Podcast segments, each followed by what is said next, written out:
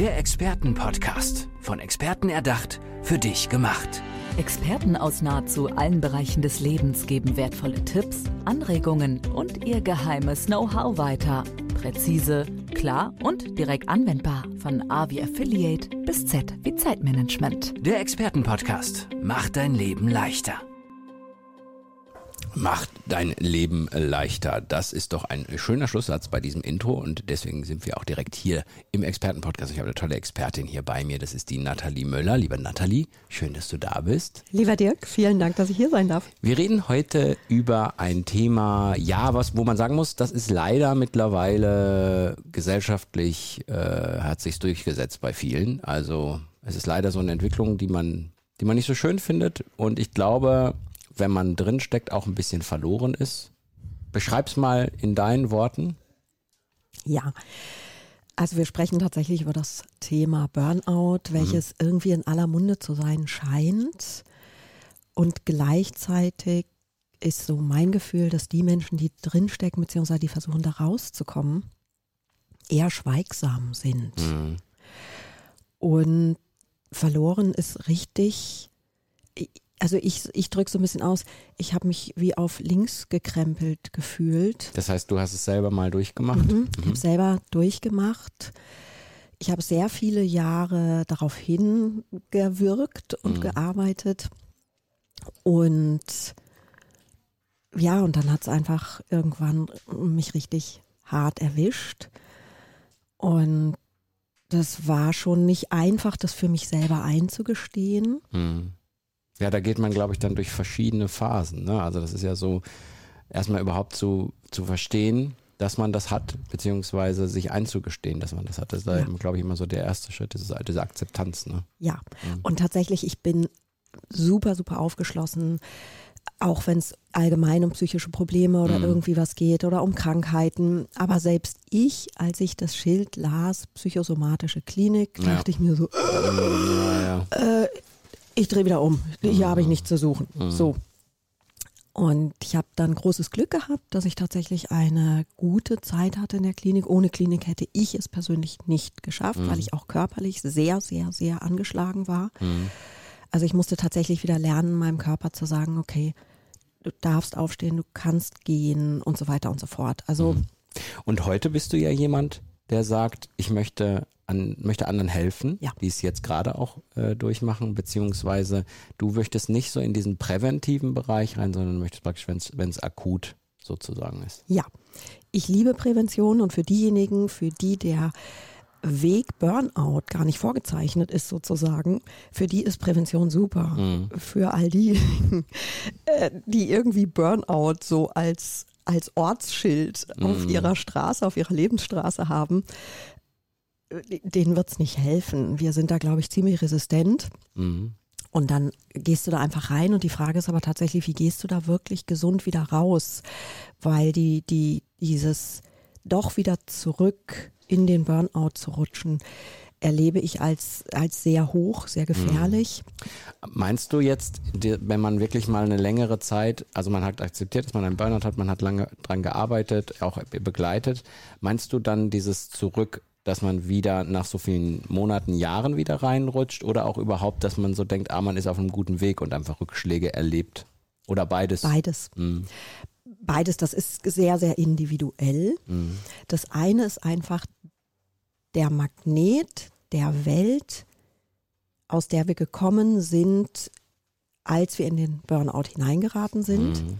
Der Magnet ist sehr, sehr stark. Das heißt, irgendwie willst du dahin, also schon allein dahin zurück, mhm. weil du irgendwie denkst, aber ich will doch wieder so sein wie vorher, weil du warst üblicherweise extremst leistungsfähig. Mhm. Da ist, das sind meistens Menschen, die, die wirklich was bewegen wollen in dieser Welt. Mhm. Sehr oft aber auch Menschen, die das nicht tun können. Das heißt, wir denken immer, jemand, der depressiv, äh, nicht depressiv ist, der einen Burnout hat, was sehr häufig mit Depressionen mhm zusammengeht, leider. Ähm, dass das dass das vielleicht Menschen sind, die, weiß ich nicht, die nicht so können oder die nur irgendwie super, super, super, super erfolgreich waren. Es gibt aber auch die, die sind nie super erfolgreich geworden, die wären es gerne geworden, aber die wurden durch irgendwas auch immer abgedämpft Ah, okay, und, okay, mhm. und dadurch auch immer, haben sich immer klein angepasst Hm. und irgendwann will dein System das nicht mehr. Ich glaube, es ist ja auch, du hast ja eben auch mal gesagt, es ist eine total individuelle Sache, je nachdem, woher man kommt, wie man auch konstituiert ist und dann so etwas bekommen kann. Ich meine, niemand ist davor gefreit, so richtig. Was ich natürlich interessant finde, ist, wenn du jetzt jemand bist, der sagt, ich möchte an der Stelle helfen, das ist ja eigentlich genau das, was man dann braucht, weil es kommen ja so einige Dinge damit einher. Also oftmals ist es, glaube ich, auch so, dass man so eine soziale Scheu hat. Also man mag es nicht mehr mit Menschen sich zu umgeben, aber man braucht die ja, um da rauszukommen. Deswegen ist es wahrscheinlich auch ein guter, ein guter Ansatz, dass du sagst, ne, ich gehe da dann offen drauf zu und sag dann so, ja, hier bin ich, ich kann dir helfen. Ne? Ja. Es ist wunderbar, wenn man noch Menschen hat in seinem sozialen Umfeld. Vielen Burnouties fehlen diese Menschen tatsächlich, weil man nicht mehr so dazugehört. Lautstärke ist für viele Menschen ein Problem, zu viele Menschen ist ein Problem. Das heißt auch dieses, boah, wir gehen jetzt alle zusammen abends essen oder irgendwie Ja. so. Das mag man eine ganze Weile gar nicht so. Und dann wird es schon mal schwierig, auch mit Freunden und Bekannten irgendwie was zu machen. Und meine Erfahrung war auch, es gibt wunderbare Therapeuten und Ärzte da draußen. Gleichzeitig habe ich mich sehr alleine gefühlt, nachdem ich aus der Klinik raus bin.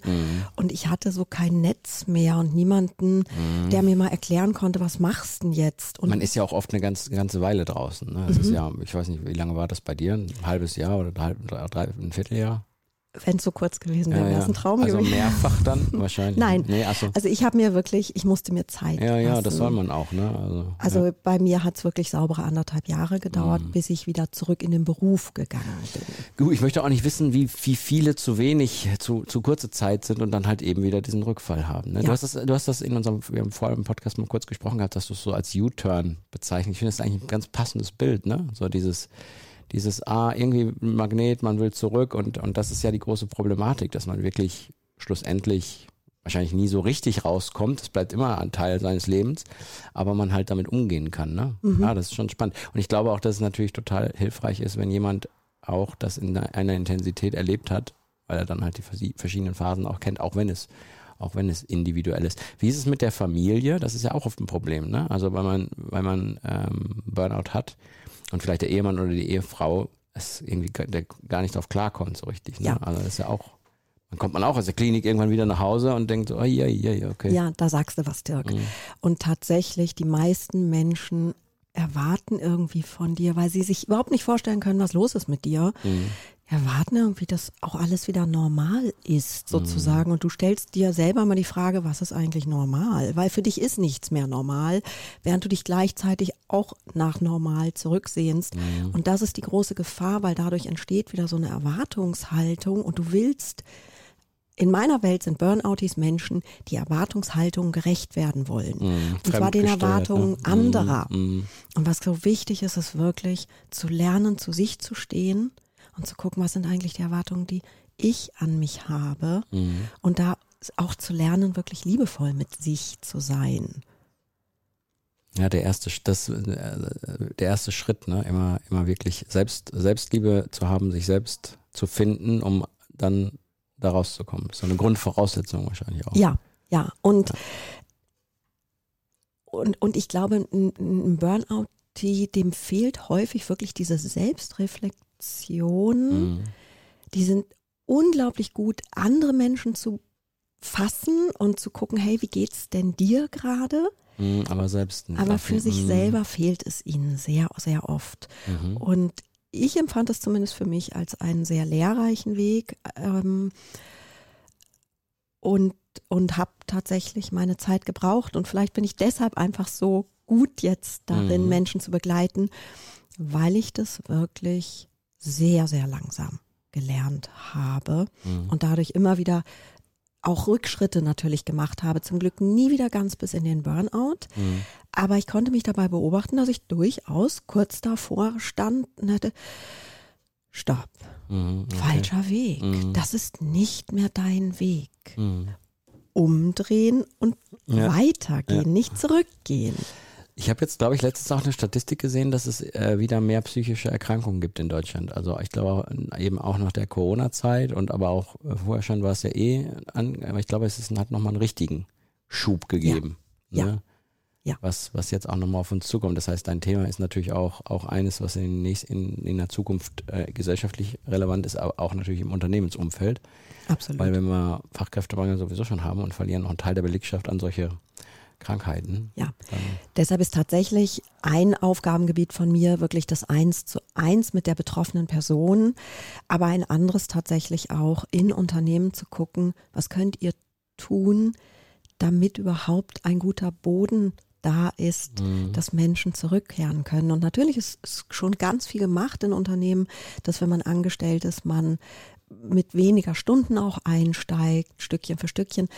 Aber man bleibt so ein bisschen so der Alien. Und, Ja. und es ist so häufig, wir sprechen dann nicht über diese Dinge. Wir wissen auch nicht, wie wir das adressieren sollen. Mhm. Und dafür braucht es tatsächlich eine neue Kultur, nenne ich das jetzt mal, in der wir uns wieder austauschen können. Ja, weil das ja eigentlich das Schlechteste ist, ne? wenn man wirklich ins Unternehmen zurückkommt und fühlt sich da irgendwie allein, beziehungsweise ja nicht so als normal akzeptiert, als einfach da.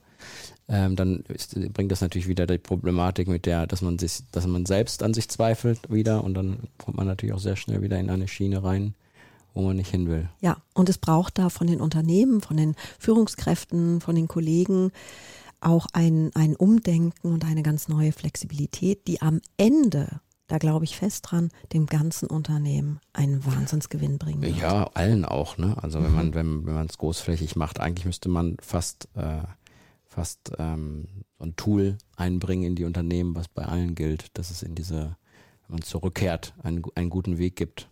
Ja, Also das Schönste wäre natürlich, wir würden gar nicht erst so weit kommen. Ja, das. Schönste wäre natürlich, wenn Unternehmen sowieso schon so vorbereitet und aufbereitet wären und so agieren würden. Mhm. ja, wer weiß, vielleicht kommt das ja, Hm? ne? wenn man jetzt wirklich äh, Probleme hat, immer neue Mitarbeiter zu finden und weiß dann auch, ah, okay, ich muss meine halten und dann tut man vielleicht auch viel, viel mehr dafür. Auch in solchen Situationen, wer weiß das. Das wäre sehr schön und wir haben ja gerade eine unglaubliche Umbruchsphase Ja, ja. und ich glaube sehr daran, dass es da immer mehr gibt, was sich da positiv verändern wird. Wir, wir haben ja die Neigung, oft das Negative zu sehen. Ja. Und wie schön ist es eigentlich, wenn wir uns dem Positiven zuwenden und das anschauen und auch da schon die kleinen Veränderungen wertschätzen. Mhm. Denn es sind die kleinen Veränderungen, die irgendwann dazu führen, dass sich wirklich groß was verändert. Zumindest ist es ja so, wenn man das positiv äh, sieht, dass es äh, gesellschaftlich anerkannter ist, diese Krankheit mittlerweile. Also, dass jeder was mit dem Begriff hat, also zumindest hat sich in den letzten Jahren schon ein bisschen gewandelt. Wir sind natürlich noch nicht da, wo, wo man hin möchte, dass man es nicht nur akzeptiert, sondern auch weiß, wie so eine Krankheit läuft und gut informiert ist, etc. an den einzelnen Stellen. Aber es gibt ja schon mehr, mehr Akzeptanz als früher. Das, wenn wir es mal positiv versuchen, das Positive zu sehen. Ja, also ja, es, wie gesagt, es ist in Mhm. aller Munde und gleichzeitig, also ich hatte damals die Situation, dass ich aus einem Angestelltenverhältnis quasi rausfiel durch den Burnout und damit auch gar keine Chance hatte, irgendwo neu, also Mhm. mich langsam wieder mit im, mit gewohnten Kollegen, im gewohnten äh, System irgendwie wieder einzufinden. Ja. Und ich habe mich dann tatsächlich direkt selbstständig gemacht, weil ich gar keine andere Wahl gesehen habe. Denn überall, wo ich mich beworben habe, ich, da gehst du nicht hin und sagst mal Ja. eben, ach übrigens, ich hatte gerade irgendwie einen Burnout. Ja, und verschweigen darfst du es ja, glaube ich, auch nicht. das weiß ich gar nicht, muss ich gestehen, Hm, damit habe ich mich gar nicht ich glaub- auseinander. Ich glaube, ich habe es mal gehört, dass man das nicht Okay. verschweigen, sogar, Ach, glaube ich, nicht verschweigen darf. Weil, aber ich habe keine Ahnung, ich kann aber auch falsch liegen. Ach siehst du, damit habe ich mich doch gar nicht auseinandergesetzt. Super, ist ein guter Gedanke, Dirk. Mhm. Den werde ich mal verfolgen. Aber tatsächlich, äh, und jeder wollte mich einfach, ich habe dann gedacht, oh, ich mache jetzt erstmal einfach so Teilzeit zumindest. Aber mit meinem Lebenslauf wollte mich auch keiner Teilzeit. Mm, ja, ja. Die wollten mich alle volle Pulle und ich stand da und dachte, mm, Ja. never ever. Ja. Und deshalb hat es bei mir natürlich auch etwas länger gedauert, bis ich zurückgegangen bin. Wahrscheinlich, wenn ich in einem guten Unternehmen aufgehoben gewesen wäre, dann, dann wäre ich wahrscheinlich viel früher zurückgegangen. Aber so habe ich mir tatsächlich auch mehr Zeit gelassen und nehmen können Mhm. oder nehmen müssen, Ja. um da reinzuwachsen und zu gucken, okay, was sind meine nächsten Schritte hier. Aber es scheint mir so, als wenn der, deine Selbstständigkeit dir gut tun würde, wenn ich dich so Absolut. sehe, wie du so aus. Wo, wo kann man, wo kann man äh, sich schlau machen und dich finden, wenn man jetzt deine Hilfe bräuchte? Also bisher war das tatsächlich eine Mund-zu-Mund-Propaganda und ich hatte gar nicht viel Zeit, mich mit allem Technischen auseinanderzusetzen. Das startet jetzt tatsächlich mein ähm, Webmaster oder wie auch immer man sie es nennen möchte, ist der Schart schon mit den Hufen. Ja. Und man wird mich mit Sicherheit bald unter nataliemüller.com finden. Und das ist so die allererste Anlaufadresse und dann Ja. natürlich auch irgendwie auf LinkedIn und Co. Hat mich sehr gefreut, liebe Nathalie. Ein wichtiges Thema, gesellschaftsrelevantes Thema, was wir alle genauer uns anschauen sollten, wenn wir anderen Menschen helfen wollen. Wir können sicherlich alle können einen Teil dazu beitragen, dass es demjenigen oder derjenigen besser geht. Ich danke dir. Sehr spannendes Interview. Und ja, liebe Hörerinnen und Hörer, bis zum nächsten Mal, würde ich sagen. Ich Macht's danke gut. dir, lieber Dirk. Gerne. Ciao. Bis dann. Tschüss. Der Expertenpodcast. Von Experten erdacht, für dich gemacht. Wertvolle Tipps, Anregungen und ihr geheimes Know-how. Präzise, klar und direkt anwendbar. Der Expertenpodcast macht dein Leben leichter.